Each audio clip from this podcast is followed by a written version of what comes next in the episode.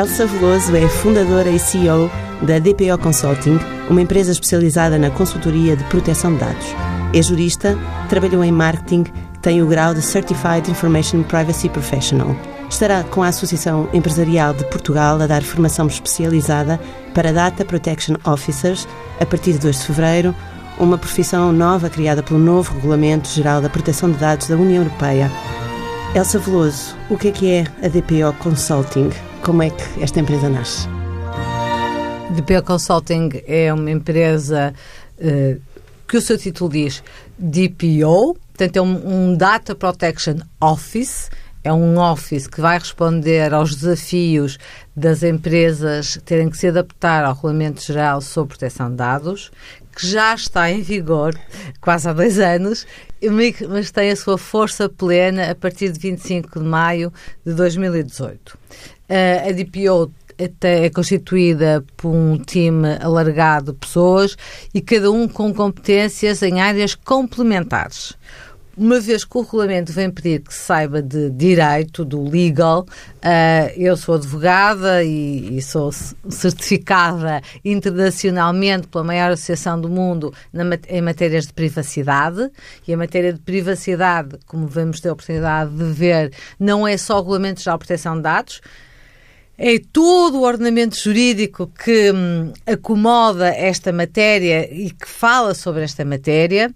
Eh, depois temos pessoas especializadas em cibersegurança, um tema do momento. Todas as empresas, se não foram já atacadas, vão ser atacadas. E, portanto, uh, e, portanto temos que ter especialistas em cibersegurança, temos especialistas em sistemas de informação e segurança de informação, temos mais juristas e temos mais pessoas que são especialistas em gestão de projetos. Esta empresa é nova. Quando é que nasce? Esta empresa é uma marca uh, que, que pertence à Just Like You, que é a minha empresa com mais de 10 anos. Como é que identificou esta, esta, oportun, esta oportunidade de negócio?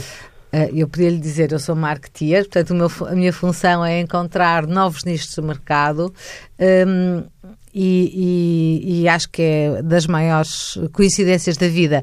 Um dia eu fui fazer uh, moral de direito com um senhor fantástico e disse-lhe, professor, eu vim cá só para me responder uma coisa. Uh, eu sei direito e marketing, o que é que eu faço? Ele disse, não se preocupe. Cada vez que a vida lhe colocar uma questão, vai, vai ver que o direito lhe vai ser fundamental. Porque o direito tem a ver tudo com as pessoas, tudo com os seres humanos. Um, e o marketing também. Eles vão se cruzar e vão se ajudar. E então, durante muitos anos, fui marketeer. Um, e agora, uh, como marketeer, estava à procura de uma oportunidade de negócio uh, na área que tivesse a ver com tudo que eu já sei, porque o, que é que acontece? A proteção de dados é a proteção de dados das pessoas nas redes sociais, no marketing, no, no targeting, no retargeting e, portanto, uh, é uma matéria que eu sempre fui familiar. Eu trabalhei no, aqui neste grupo. No e, portanto, e, e, tínhamos assinaturas e tínhamos dados pessoais. Um, que tinham que tratar. Que tinham que ser tratados e tratávamos uh, esses dados pessoais de acordo com as leis.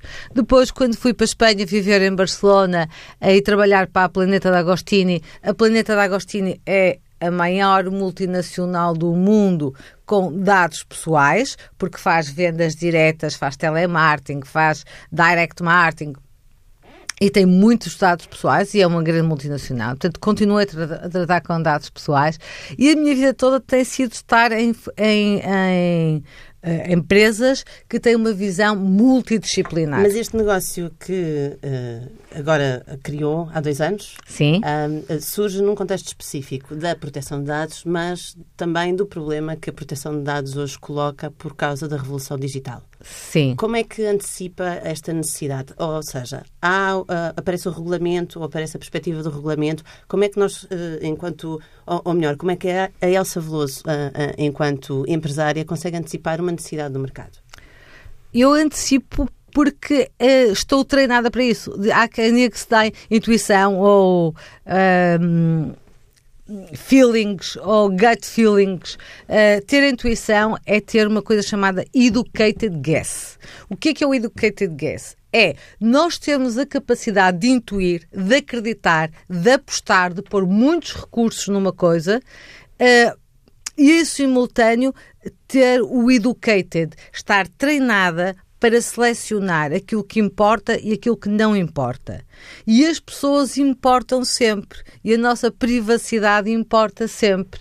Uh, uh, talvez eu vinha de uma, de uma tentativa, de uma abordagem de, do marketing digital e da revolução do marketing digital. E o que eu percebi foi que havia muita gente no marketing digital que não, não sabia uh, as regras, não tinha conhecimento do, do, das leis que tinham que cumprir. Uh, nós vemos empresas que fazem imenso spam, que fazem uh, Invadem os, campanhas os... invasivas, intrusivas. No dia a dia, nós recebemos chamadas telefónicas de várias operadoras telefónicas, de operadores de. Hum, uh, companhias elétricas, de, de, férias, de hotéis, uh, de viagens, o que seja, de colchões. Nós todos os dias recebemos uh, telefonemas, mails, interações de empresas que estão a ser intrusivas no nosso espaço. O que é que vai mudar com este novo Regulamento Geral da Proteção de Dados da União Europeia? Já está em vigor, Agora, a partir de maio, vai entrar numa fase mais dura, com multas para as empresas que não cumprirem estas, esta regulamentação. Mas o que é que este regulamento vem trazer de novo? Muita coisa. O, o Regulamento Geral de Proteção de Dados já está em vigor. Um, há quase dois anos e teve aqui um período que era o período de adaptação para as empresas tomarem todas as medidas necessárias para operacionalizarem, consciencializarem, darem formação um, aos seus trabalhadores e, e tomarem as medidas necessárias com os seus clientes e com as bases de dados que têm. Mas. Um... Isto quer dizer o quê? Quer dizer que uh, muda completamente a forma como as empresas recolhem, armazenam e distribuem os dados que recolhem? Muda. Muda Completamente. Porque nós passamos de um princípio de heterorregulação para um princípio de autorregulação. Ou seja, cada empresa tem a obrigação de ter cuidado na forma como trata os dados. Sim, já tinha a obrigação de ter esse cuidado, mas agora tem a responsabilidade, assume o risco. E, e assumir o risco significa que deixa de ser hum, possível perguntar à autoridade, que vai continuar-se a chamar-se Comissão Nacional de Proteção de Dados, uh, Comissão Nacional de Proteção de Dados, uh, os senhores estão de acordo com isto, autorizam a minha base, posso registrar a minha base de dados e a partir do momento que estava registada a base de dados, eu estava descansada. Agora não. Agora eu tenho que decidir quais são os registros que faço, quais são os tratamentos que faço, quando é que eu apago os dados, quando é que eu armazeno, quando é que limpo. Um, Mas e... isso parte sempre da empresa? Ou há uma. Este regulamento faz com que haja um prazo em que os dados podem estar ativos e depois uh, deixam de estar ativos? Uh, há limitações ao tipo de, de dados Sim. que são recolhidos? Como é que há funciona? Tudo. Uh, primeiro, uh, existem os princípios segundo os quais uh, se deve recolher os dados, os princípios, que aplica-se neste caso que me está a colocar o princípio da minimização dos dados. Eu devo recolher e deter um mínimo de dados possíveis. Só os dados necessários e estritamente necessários para a finalidade que se quer atingir. As finalidades de cada base de dados têm que estar definidas. Eu recolho dados e, e trato dados, a palavra é sempre tratamento de dados, e o tratamento de dados é tudo, eh, para fins de recursos humanos, eh, para fins de marketing, para fins comerciais, para contratos de saúde, para tratar da sinistralidade automóvel, para hum, comunicar nos mais diversos suportes. Pronto. Todas estes, estas bases de dados têm uma finalidade que tem de estar descrita, qual é a finalidade pelo qual eu tenho aquela base de dados e qual é o período de conservação das bases de dados.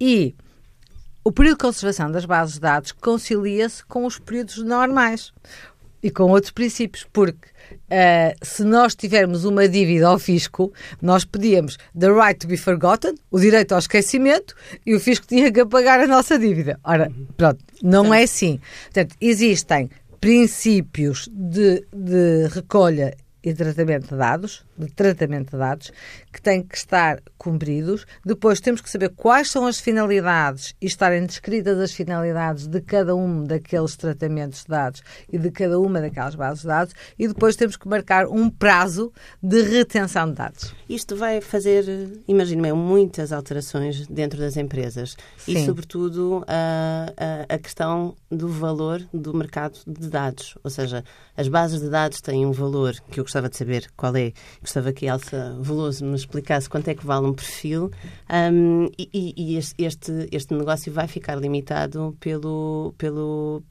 por este novo regulamento da proteção de dados. Eh, eu costumo dizer que hum, este mercado vale muitos, muitos milhões, mas não sou eu só que digo, porque o lobby que está em Bruxelas instalado é enorme.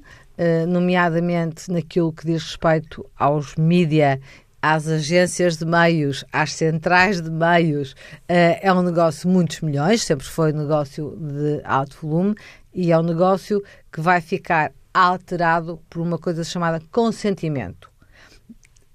Para nós falarmos com os titulares dos dados, vamos precisar do seu consentimento prévio. Mas isso não vai passar a aparecer nas letrinhas pequeninas Os que cookies. aparecem cada vez que nós pedimos, damos autorização para uma aplicação uh, aceder ao nosso Facebook, por exemplo? Uh, o que, é que acontece? O conceito consentimento, que é um consentimento livre, esclarecido, uh, total e por um ato positivo de vontade, tem que ser obtido. O que se diz é que quando se diz cookie, cookie, cookie, sim, sim, sim, sim, não há um ato positivo esclarecido de vontade, não é? Uhum. Uh, temos é um procedimento automático que eu queria andar depressa e para, para a frente. Hum, eu passei de ontem um filme, um spot, de, a demonstrar a falta de, de consciência do consentimento das pessoas. Uh, e a, e a, União tem muito essa noção. Nós damos consentimento sim, sim, sim, sim. Uh, sem lermos o que estamos Sem lermos o que estamos a dar. Portanto, damos consentimento para que as aplicações acedam ao nosso microfone, mesmo quando o telefone está desligado. Isto é, isto é pavoroso. Isto a pessoa é pode estar a namorar, a namorar, a fazer um negócio, o que seja, e está o nosso telemóvel a gravar-nos e a enviar para a concorrência o conteúdo do nosso negócio. Isto é grave, uhum. não é? Um, estamos a acordar de manhã e demos autorização de acesso à Câmara. E antes estamos lindas e maquiadas, vem a Câmara e tiramos a fotografia com as pestanas do dia anterior ainda todas desarrumadas, não é? E damos consentimento para acederem ao nosso e-mail um, com a nossa password, que através do nosso e-mail damos ordens de transferências ao banco e ficamos sem, sem dinheirinho na conta. E isto vai deixar de acontecer terminantemente ou vai depender do consentimento? Não. A, a ideia é que se crie consciencialização nas pessoas do valor dos seus dados. E a frase mais simpática é: eh, quando eu não pago, o produto sou eu. Portanto, nós temos de ter consciência, quando nos dão de graça, sem nós pagarmos alguma coisa, nós estamos a ser o produto. Uh, aquilo que nós sempre fizemos na vida, mídia, uh, jornal notícias ou o jornal que seja, uh, o de aulas impresso em papel, o do diário notícias, o que seja. Nós vendemos espaço, não é? Vendemos espaço. Eu já me perdi. Portanto, estávamos a falar uh, do consentimento, o consentimento e da questão de nós sermos, afinal, o produto. Quando nós, o que é que nós lutamos? Lutamos por espaço mental das pessoas. Vejam-nos, leiam-nos e já agora vejam estes anúncios aqui todos fantásticos que nós temos para vos apresentar, certo? Pronto. Na net é a mesma coisa. Nós vendemos espaço publicitário às agências de meios ou diretamente a alguns anunciantes. Portanto, quando nós não pagamos pelas notícias, para acedermos e lermos notícias, estamos a apanhar com publicidade. Estamos a ser nós o produto. Portanto, os meios estão a vender o, o, share of mind, o tempo de antena da cabeça das pessoas, aos seus anunciantes. Portanto, sempre que nós não pagamos, estamos a, pagar de alguma forma. Ou estamos a dar os dados para a seguir alguém nos telefonar a vender-nos um produto. Mas viagens ótimas, tudo muito bom. Portanto, o que é que está a acontecer? As pessoas estão a começar a ficar incomodadas de tanto receber a informação que nós, agências de meios, dizemos que são informações selecionadas de acordo com o perfil das pessoas e que vão responder a necessidades demonstradas. Okay? Portanto, existe aqui um equilíbrio. E é isso que nós temos que ver. Se as pessoas ganham consciência do valor dos seus dados, se têm atenção quando dão autorizações, porque depois as autorizações não, não, não, não, não podiam ser revertidas. Então o que é que vai mudar para o cidadão comum? O cidadão comum vai estar cheio de direitos, que tem que ter consciência para poder exercer. Direitos de? de direito de uh, informação. Eu posso, eu, cidadão comum, posso uh, escrever à minha companhia de seguros, posso escrever ao meu banco, posso escrever ao hospital privado onde tenho feito os meus exames, exames médicos. médicos e dizer assim: por favor, dê-me toda a informação que têm sobre mim. E estas entidades têm, têm a obrigação de, imediatamente e no prazo máximo de um mês, dar as informações que têm sobre aquele titular dos dados eu tenho o direito de, de, se os dados não estiverem corretos, pode editar. Posso mandar corrigir uhum. os dados. Se eu quiser, posso mandar apagar os meus dados. E se eu quiser, posso, em determinados casos identificados, eh, ter o direito a ser esquecido. Esqueçam de todo, eu não quero que continuem a ter os meus dados. Isso quer dizer ser apagado da internet no espaço europeu? Uh, quer dizer não, será, será fantástico. Não, não quer dizer que eu dirijo-me a entidades certas e determinadas. Uh, se eu disser a este hospital para apagar os meus dados, ele tem que apagar os meus dados. Ele não tem que ficar com os meus dados, não tem que ficar com o registro de, de se eu tive esta é aquela doença, aquela, esta ou aquela doença sensível, não tem que ficar com o registro nenhum. Mas temos que contar com a boa vontade das empresas. Não, temos que contar com a lei. Como é que a lei um diz que consegue descobrir se o seu perfil está dentro dos arquivos de uma empresa ou não? Pergunta. Basta perguntar. E a empresa é obrigada a, é obrigada a responder sim. e no prazo de um mês. Uhum. Portanto, uh, o direito à informação eh, é um direito não só dos órgãos de comunicação social, mas passa a ser um direito do titular dos dados. Os titulares dos dados, as pessoas, têm direito a perguntar: diga-me que informação é que tem sobre mim. Já aflorou há pouco a questão da transação de, de, dados, da venda de dados de umas empresas para as outras. Como é que esta questão fica? Porque isto vai, de facto, mexer nas contas das empresas. Vai. Uh... O hospital privado pode vender o seu perfil de doente a uma farmacêutica, por exemplo? Hum, pior de tudo é se me vendesse uma companhia de seguros. Uh, que o meu seguro sai seriamente gravado, não é? Quando nós damos as autorizações, quando nós damos os consentimentos, devemos ler as finalidades. Para que é que nós estamos a dar o consentimento e a quem é que aqueles dados podem ser transmitidos. Porque se nós dissermos, eh, se o hospital disser, eh, estes dados podem ser transmitidos livremente ao mercado, vamos dá-los a toda a gente que quiser, e se nós dissermos que sim, não estamos conscientes daquilo que estamos a fazer, naturalmente. Portanto, nós vamos ter que ler muito bem que autorizações é que damos, eh, porque há autorizações que estamos mesmo interessados em dar, que receber informações complementares daquele produto, daquele serviço. Nós temos interesse em estar bem informados de, daquilo que é o marketing, daquilo que é eh, as ofertas comerciais que nos podem ser benéficas. Agora, não estamos interessados de certeza, parece-me, em que um hospital possa transmitir indiferentemente os nossos dados, nomeadamente a companhias de seguros, em que a seguir o nosso seguro de vida vem fortemente penalizado, não é? E é, e é esse ponto de equilíbrio entre a circulação de dados na economia que o mercado vai estimular. E vai ser possível controlar esse trânsito? Ou seja, se eu vou à companhia de seguros e, e, descubro que têm mais informação do que aquela que eu dei, eu consigo, a partir dali, seguir a pista até ao, que, ao hospital privado que, que deu esta informação? Pois, isso é uma boa pergunta. Um, uh, eh, se tem mais informação que é o que deve e consegue descobrir que aquela, que aquela informação que está ali agregada vem de outro sítio e outro sítio em concreto, uh, pode fazer uma queixa à Comissão Nacional de Proteção de Dados e pode receber uma indemnização, não é? Eles têm que pagar uma multa, pode também tramitar em tribunal e vai ter que ser indemnizada pelos prejuízos que lhe possam ter causado. Como é que ficam as relações entre grandes empresas como a Google ou o Facebook e a União Europeia no enquadramento deste novo regulamento? Muito bem. Uh, houve um, uma decisão, que é a decisão Schrems, que foi, foi uh, vamos contextualizar, entre a União e os Estados Unidos que nós gostamos imenso das empresas americanas, são ótimas e nós vamos continuar a fazer trade com os Estados Unidos, porque se compararmos com outros blocos geográficos, aparentemente são bastante menos perigosos.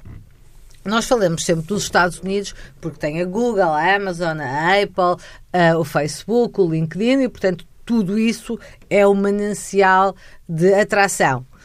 Há coisas que têm menos atração e, e, e em termos de cibersegurança são muito mais perigosas uh, e que vêm, dizem, não sabemos, estamos a tentar identificar, das Coreias, das Rússias, da China, da Índia, portanto, o, neste momento os ciberataques vêm e aquilo que é preciso fazer é saber identificar quem são o, os atacantes e que interesse é que eles servem. Não é? Porque podem ser interesses meramente económicos ou políticos, ou geoestratégicos. Exatamente. Uh, Diz-se que na autonomia catalã, que eu segui de perto, e sabe porquê? Porque vivemos as duas na Catalunha Sim. e temos lá o coração, um bocadinho do nosso coração, um, e que seguimos de perto a, a guerra. Uh, seguimos de perto a, a, história do referendo e há, uh, uh, diz-se que há intermissão de hackers russos Exato. nesta crise. De uma forma muito forte, e que condicionaram a opinião pública. E se condicionaram a opinião pública, isto é muito grave.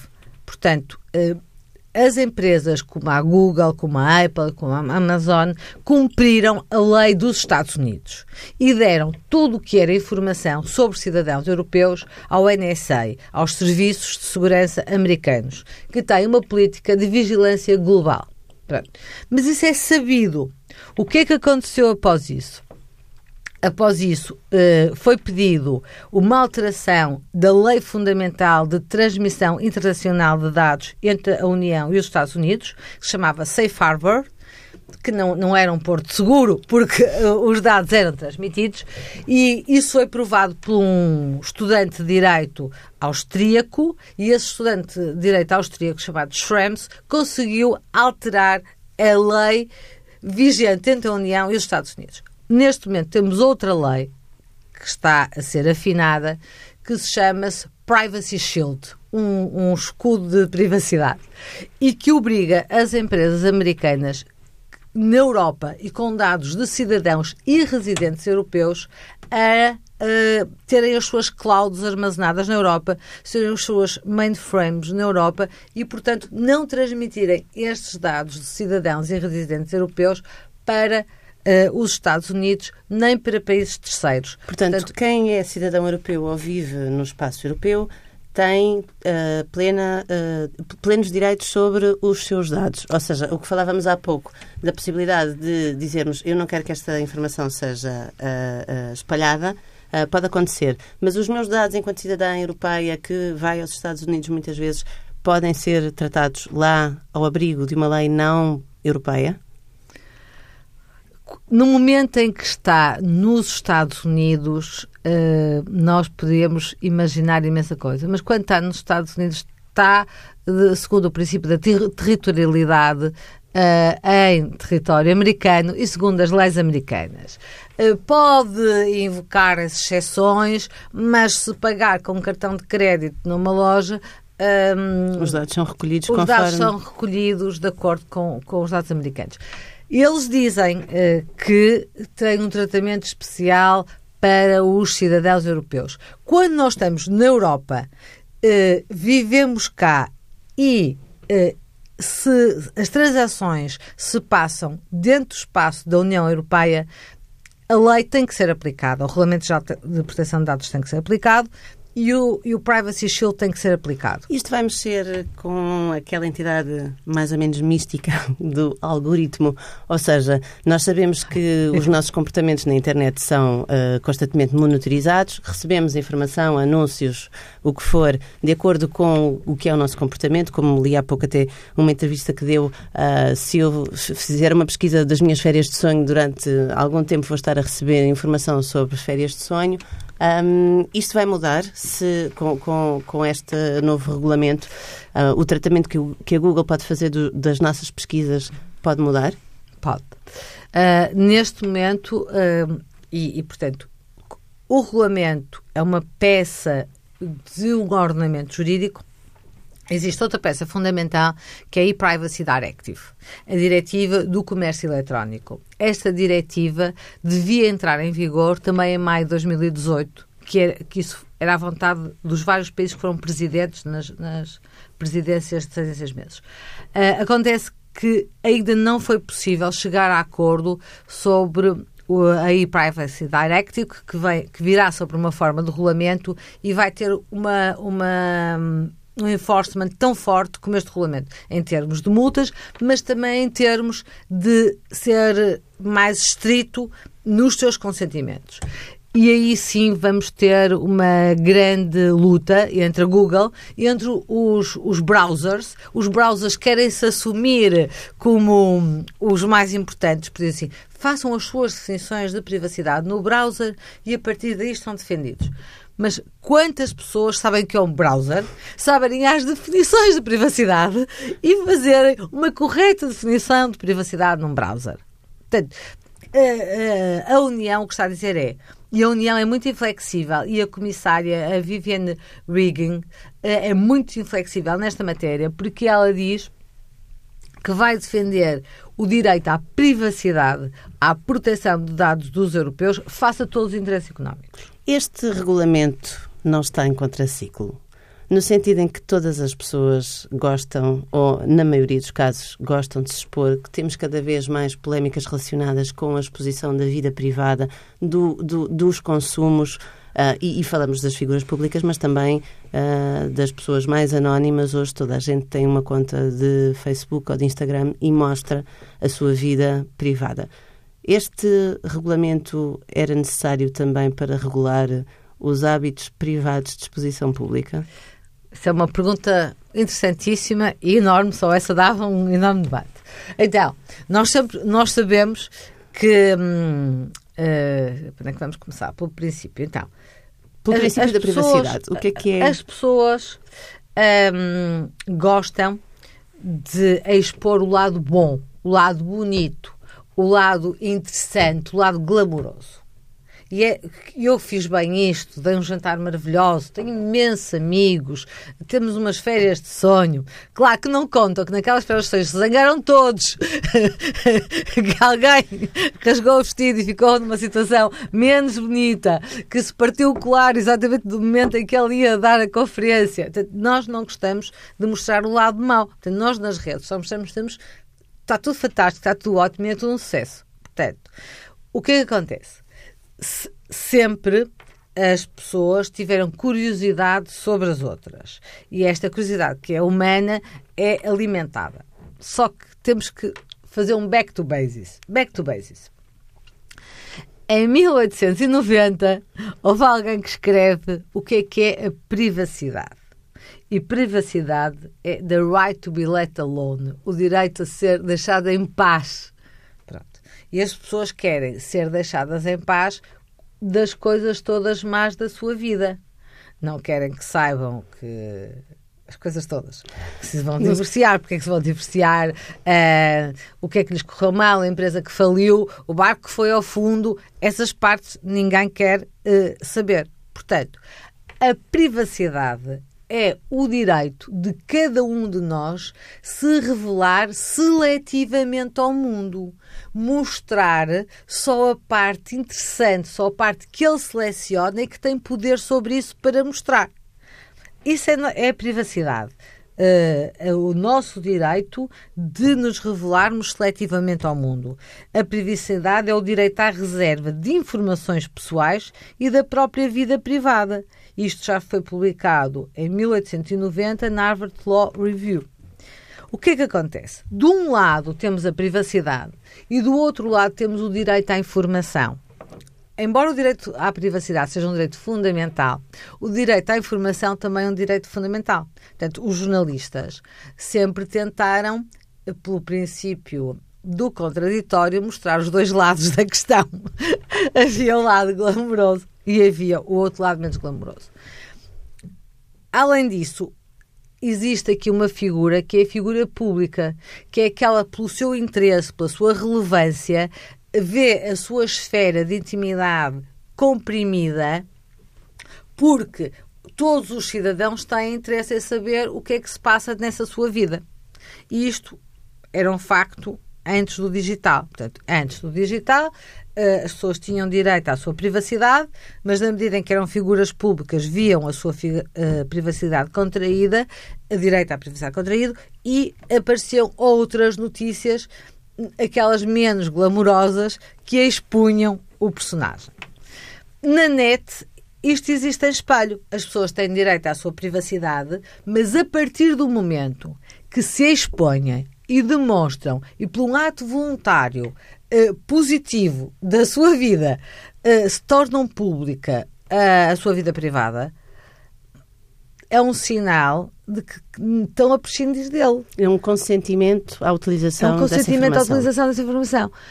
O que acontece é que existem aqui hum, limites eh, quando estamos, por exemplo, a falar de menores e de crianças. Os menores e crianças, neste momento, estão a comer pacotes de detergente, como uhum. sabe. Sim, há uma, uma brincadeira na internet. Perigosíssima, que pode matar. Que os põe a comer eh, pastilhas eh, de lavagem de eh, louça. Exato. E uh, podem morrer. Como morreram muitos na baleia azul.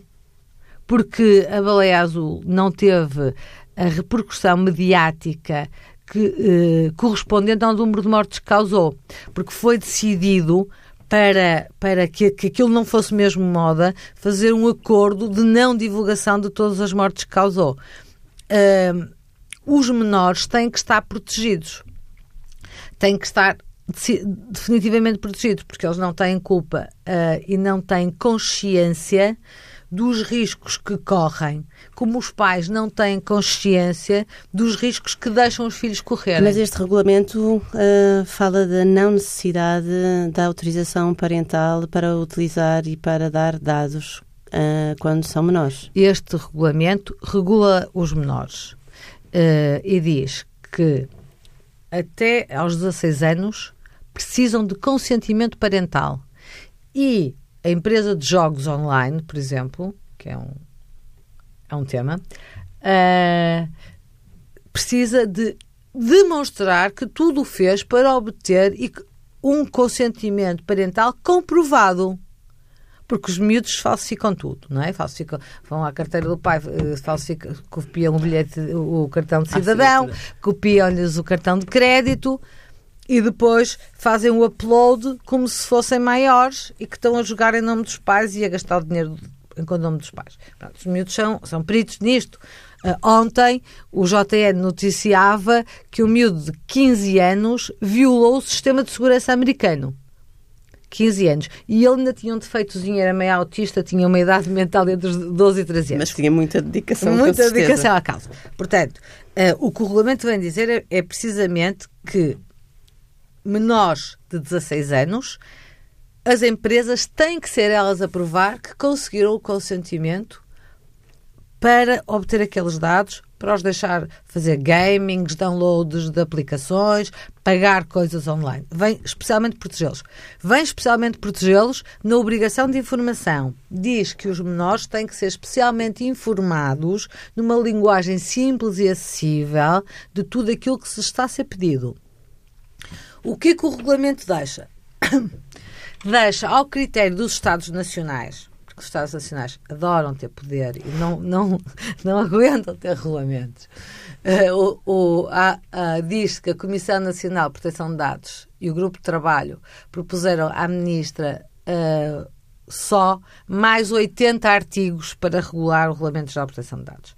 O Regulamento Geral de Proteção de Dados tem 173 considerandos, 99 artigos, portanto, uma coisa simples de ler, e o, o, e, a, e o grupo de trabalho entregou à Ministra mais 90 artigos. Portanto, todos para conciliar.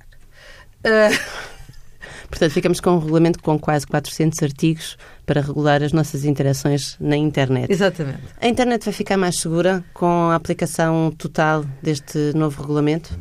A internet é um lugar de, do gato e do rato. É uma nova selva. É a selva digital. Nós já vivíamos na selva, como dizia outro. Não é novidade viver na selva tem aqui mais uns componentes, que é o digital, que é um acelerador importantíssimo, e depois há uma série de regulamentação. Há uma regulamentação sobre cibersegurança, há uma regulamentação sobre comércio eletrónico, há uma regulação de proteção de dados, há uma regulamentação para passageiros, que é uma exceção. Uh, podemos também falar disso. Portanto, há aqui uma série de hum, leis que estão a tentar ajudar a incrementar os níveis de segurança. E nós esperamos que sim, que seja um lugar mais seguro.